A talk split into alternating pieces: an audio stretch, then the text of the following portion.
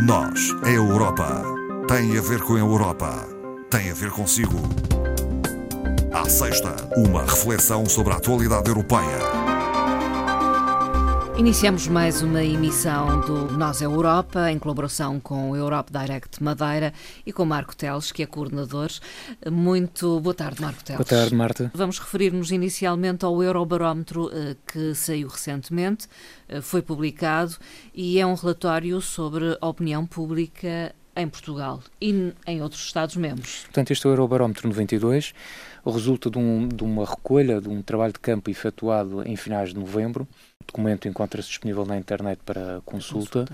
Uh, há uma análise geral dos resultados da União Europeia e depois há um relatório nacional que, portanto, cada Estado-membro uh, dali retira a informação essencial para fazer esse relatório. E refere-se a vários aspectos, um dos quais tem a ver com a satisfação com o funcionamento da democracia em cada Estado-membro. Exatamente. Portanto, as perguntas normalmente elas uh, uh, repetem-se, uh, isto para poder dar continuidade ao Eurobarómetro, portanto, para se poder ter termos de comparação com os resultados anteriores.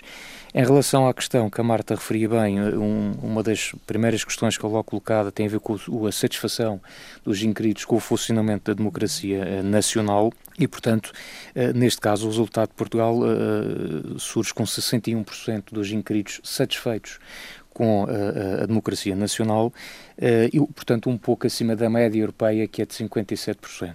E de referir aqui o caso do país onde este grau de satisfação realmente excede as expectativas, que é a Dinamarca, Sim. com 93%, portanto, aqui um povo claramente satisfeito com a sua governação e com o sistema de funcionamento eh, da democracia nacional. E podemos apontar outros países, eh, eh, quase todos do norte da Europa. Quase todos do norte da Europa.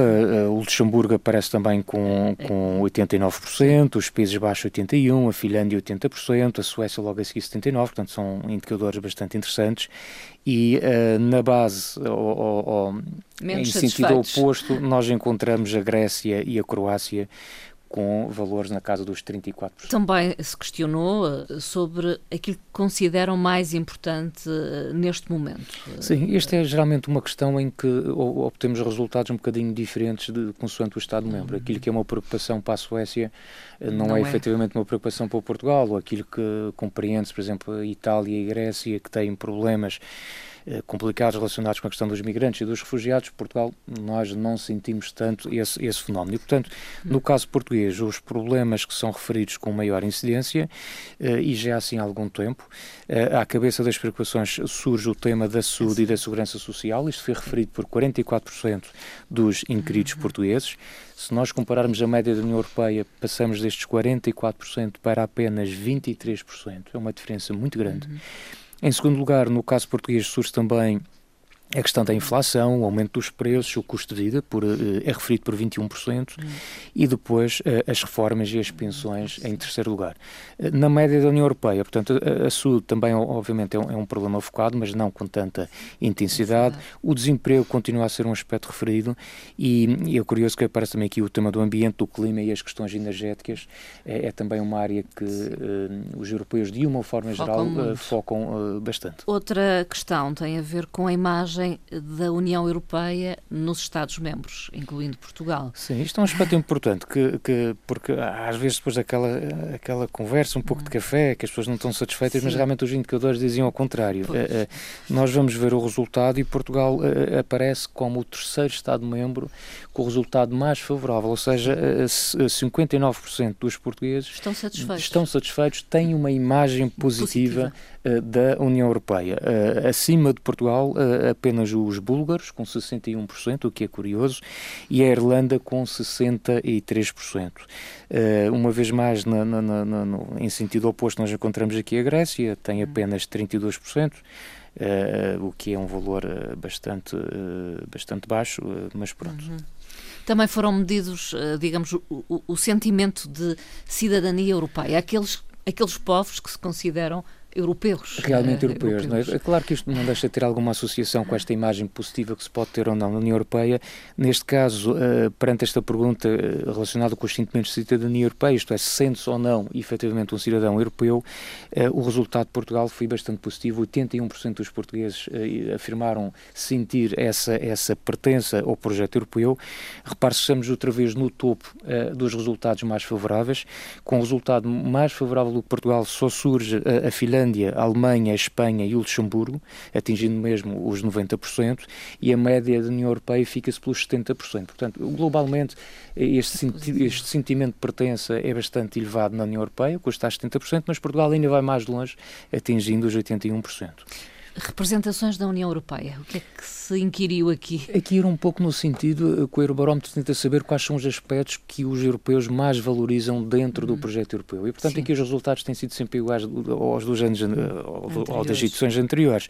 O que é que realmente os, os europeus valorizam e, e Portugal também não foge aqui à regra. Desde logo, esta possibilidade da liberdade uh, de circulação, de estudar e trabalhar em qualquer parte da União Europeia. É muito este valorizado. É sempre o elemento aspecto. mais valorizado na, na generalidade uh, dos Estados-membros.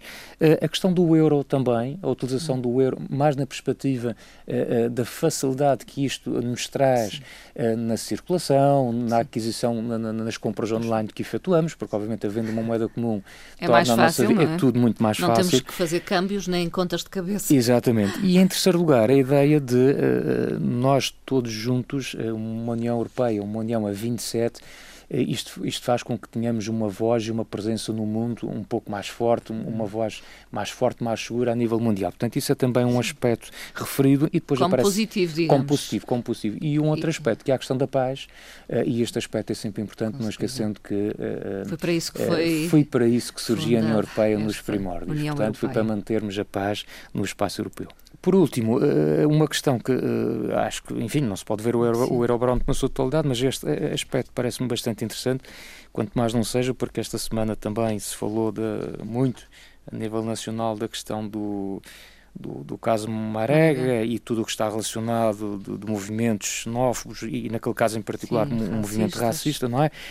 Mas aqui uma pergunta que me parece muito interessante e que também gostava de trazer, que era uh, a imagem que os europeus têm uh, dos imigrantes. Quando uh, colocada esta questão, se tem uma imagem positiva da, da, da, dos imigrantes que, que, que chegam, hum. portanto, ao espaço europeu, os portugueses, 75% dos portugueses disseram que têm uma imagem muito positiva ou positiva. Portanto, hum. globalmente, uma imagem positiva, positiva. dos migrantes. E até ficamos acima da média europeia, que é de 69%. Uhum.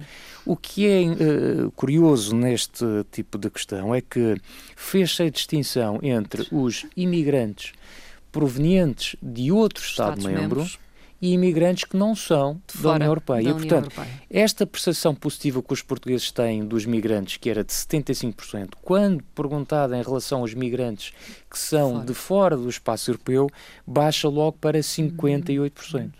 Ou seja, temos uma imagem mais positiva de um, de um migrante proveniente de, da França, da Grécia, da Itália, o que quer que seja, do que propriamente um imigrante proveniente de África, da América do Sul, Sul, ou da Ásia ou de outro ponto fora da União Europeia. E isso é assim é, é, em Portugal, mas é também na média dos Isto Estados. Isto é assim membros. em Portugal e este, este, este sentimento, este decréscimo de confiança ou de imagem positiva que se tem eh, é também igual na média hum. dos países da União Europeia. Passa-se de 69% para os migrantes de Estados-membros da União Europeia para 48% sendo para os uh, imigrantes uh, fora do espaço europeu. Marco Teles, vamos mudar de tema e vamos falar do orçamento de longo prazo da uh, União Europeia para o período 2021-2027.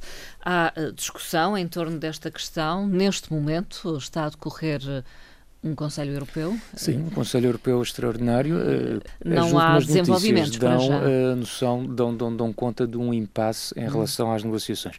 Só se calhar para fazer antes um, um enquadramento sobre esta questão. Quando Sim. falamos do, do orçamento uh, de longo prazo da União Europeia, porque depois fala-se de orçamento de longo prazo e depois há quem refira também um quadro hum, financeiro, financeiro plurianual. plurianual. Tecnicamente será esta a expressão. Isto é exatamente a mesma coisa. Estamos a falar do, do mesmo orçamento que é válido para um hum. período de sete anos, ou seja, é o orçamento que vai entrar em funcionamento em 2021 e que irá se arrastar ou prolongar até 2027. Hum. E a razão de nós termos um orçamento de longo prazo na União Europeia eh, tem a ver sobretudo com, aqui com dois aspectos. Desde logo, um deles é criar condições de previsibilidade, isto é, nós temos um orçamento para sete anos e, portanto, isto permite fazer uma gestão das políticas europeias com outra confiança do que se nós trabalhássemos com planos uh, ou orçamentos apenas anuais. Portanto, Sim. continua, obviamente, a existir o orçamento anual, mas tendo este orçamento de longo prazo, a perspectiva é um pouco diferente. E neste orçamento de longo prazo, há também aqui um, uh, está prevista alguma flexibilidade, mas, portanto, não é tão rígido quanto isso, por causa das situações de emergência dos imprevistos. Portanto, Sim. existe naturalmente o Fundo de Solidariedade da União Europeia para fazer face aos tais imprevistos que infelizmente acontecem Sim. e, portanto, estas situações têm que estar previstas. E, no fundo, de onde é que vem este dinheiro Sim. para o orçamento da União Europeia? Quais vem, sobretudo, as fontes. As fontes. São essencialmente três. A principal são as contribuições dos Estados-membros, dos 27 Estados-membros, porque, como se sabe, eh, neste novo quadro 21-27, o Reino Unido já não vai contribuir, e isso aqui é também é, é, uma das razões para o problema que estamos a ter agora no acerto do novo orçamento de longo prazo, porque está a, falta, está a, faltar aqui dinheiro, um, é? um, dinheiro. está a faltar um, receita. Está a faltar receita de um contribuinte líquido uh, que era importante. muito importante, que, que, era o Reino Unido, não é? Portanto, hum. contribuições dos Estados-membros que representa à volta de 1% do rendimento nacional bruto. Depois temos, na segunda fonte de rendimento, os impostos sobre produtos que são adquiridos fora da União Europeia, portanto, produtos são taxados, que, é? que, são taxados à entrada do espaço comunitário e também uh, haverá outras situações, por exemplo, multas que são aplicadas a, a, empresas que não cumpram as regras uh, que são uh, impostas pela União Europeia, pelo mercado único europeu. E o que torna mais difícil, digamos, a aprovação é porque tem que ser por todos os Estados-membros. E o é que isso? torna mais difícil esta aprovação é, é, também um elemento que, obviamente, também uh, traz o, a sua, acresce esta dificuldade, é que, de facto, como a Marta disse bem, este, este orçamento no Conselho Europeu tem, tem que ser, ser aprovado por unanimidade. Por Portanto, unanimidade. os Estados-membros têm que estar todos, todos de acordo para que o orçamento possa passar. Mas não fecha aí, não termina aí. Tem mais um passo. Tem mais um passo. É que depois dos Estados-membros chegarem a um acordo e, portanto, aprovarem esse, esse, esse orçamento por unanimidade, o Parlamento Europeu tem também uma palavra a, a dizer e, portanto, o Parlamento Europeu pode vetar uh, este orçamento. orçamento. Neste caso, não, obviamente, não se aplica a regra da unanimidade, uh, será a regra Sim, da, maioria, da, maioria, mas o Parlamento Europeu tem uma palavra a dizer. E, e, qual é também o problema desta situação? É que o Presidente do Parlamento Europeu no início desta semana, já deixou bem claro que esta proposta que está agora em cima da mesa, que foi avançada pelo Presidente do Conselho uh, Europeu, uh, Charles Michel, ele apresentou uma proposta que está agora à discussão nesta, nesta cimeira e o Parlamento Europeu já veio já dizer rejeitou. que não concorda com este orçamento. Considera e rejeitou unanimemente. Exatamente. Considera que eh, há aqui um diferencial ainda significativo na ordem dos 230 mil uh, milhões uh, de euros em relação à proposta do uh, Parlamento Europeu, porque o Parlamento Europeu acha que o, o, o, tal valor, a contribuição dos Estados-membros, a percentagem do rendimento nacional bruto, deveria fixar-se nos 1,3%. Uh, e, e recorde-se que, só para se ter noção de, destes números, estamos a falar às vezes de décimas, a própria Comissão Europeia apresentou a proposta de orçamento já em 2018. Essa proposta inicial era de 1,11%. Neste momento, esta proposta que foi colocada pelo Conselho Europeu é de 1,074%. É um diferencial. É um diferencial. As pessoas podem dizer, bem, 1,07 para 1,1 da Comissão, são apenas 3 décimas, não é relevante. Sim mas estas três décimas representam largos milhares de euros, são, são valores bastante importantes. E, portanto, neste momento o impasse está neste, neste aspecto, que é considerar-se que esta proposta de 1,074 não é uh, satisfatória. Uh, Portugal já, já considerou inaceitável. Nomeadamente por, pelos, pelos países, os chamados amigos da coesão, amigos do da qual coesão. faz parte, uh, Portugal. Portugal faz parte, e mais 14 Estados-membros e que já disseram que realmente não concordam com esta situação. Porque depois o que acontece é que uh, desta proposta de, de, de, orçamento, cerca de um terço uh, será para o Fundo de Coesão, um terço será para a PAC e depois o restante orçamento para as outras rúbricas. E o, o, que acontece aqui é que isto implicaria cortes no, no, no, Fundo de Coesão à volta dos 10%, por exemplo, para um Estado-membro como, como, como Portugal, uh, e isto é algo que, uh, não, que estes chamados amigos da coesão não querem uh, de modo algum aceitar.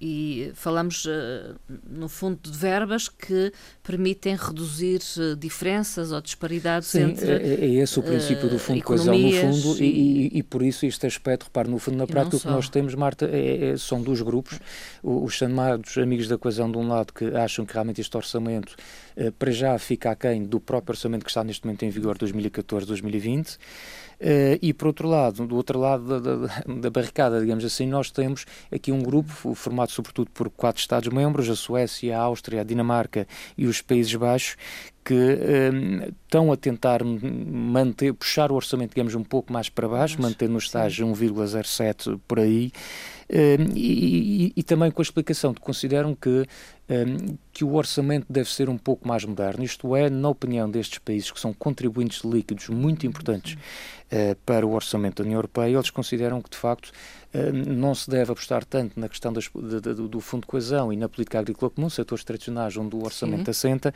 hum, mas que se deve canalizar grande parte deste orçamento a, a, apostando, por exemplo, noutras áreas que a União Europeia reconhece, a Comissão reconhece que é importante investir, que é, por exemplo, o controle das fronteiras, a questão da segurança, a questão da investigação, a questão do desenvolvimento, a questão do mercado digital, ou, ou até a questão das alterações climáticas, e agora esta, esta grande meta que a União Europeia tem, que é o, o Green Deal ou o Pacto Sim. Ecológico Europeu. E, portanto, há aqui perspectivas diferentes sobre uh, como aplicar este orçamento e os valores uh, uh, a alocar este orçamento, e daí este impasse que se gerou e que aparentemente não estará fácil de resolver. Mesmo os governos dos Açores e da Madeira consideraram tratar-se de um retrocesso inaceitável. Sim, até porque além, além de, de, de, da questão do orçamento globalmente alocar, alocar verbas uh, inferiores ao, ao, que, ao que está uh, em vigor,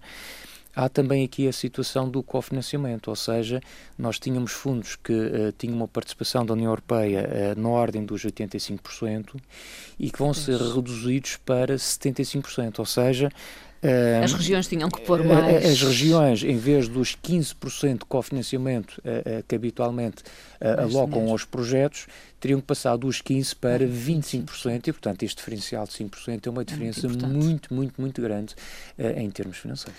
Marco Teles, vamos ficar a aguardar desenvolvimentos. Uh, vamos ficar a aguardar, tema. com certeza, com novidades uh, já na próxima semana. Em e em breve teremos outras notícias também a esta emissão, sendo que deixamos no ar esta ideia, estes programas, este e todos os outros anteriores estão disponíveis no RTP Play e também em podcast. Muito obrigada, Marco Teles. Obrigado. Até, até à próxima. próxima. Até à próxima.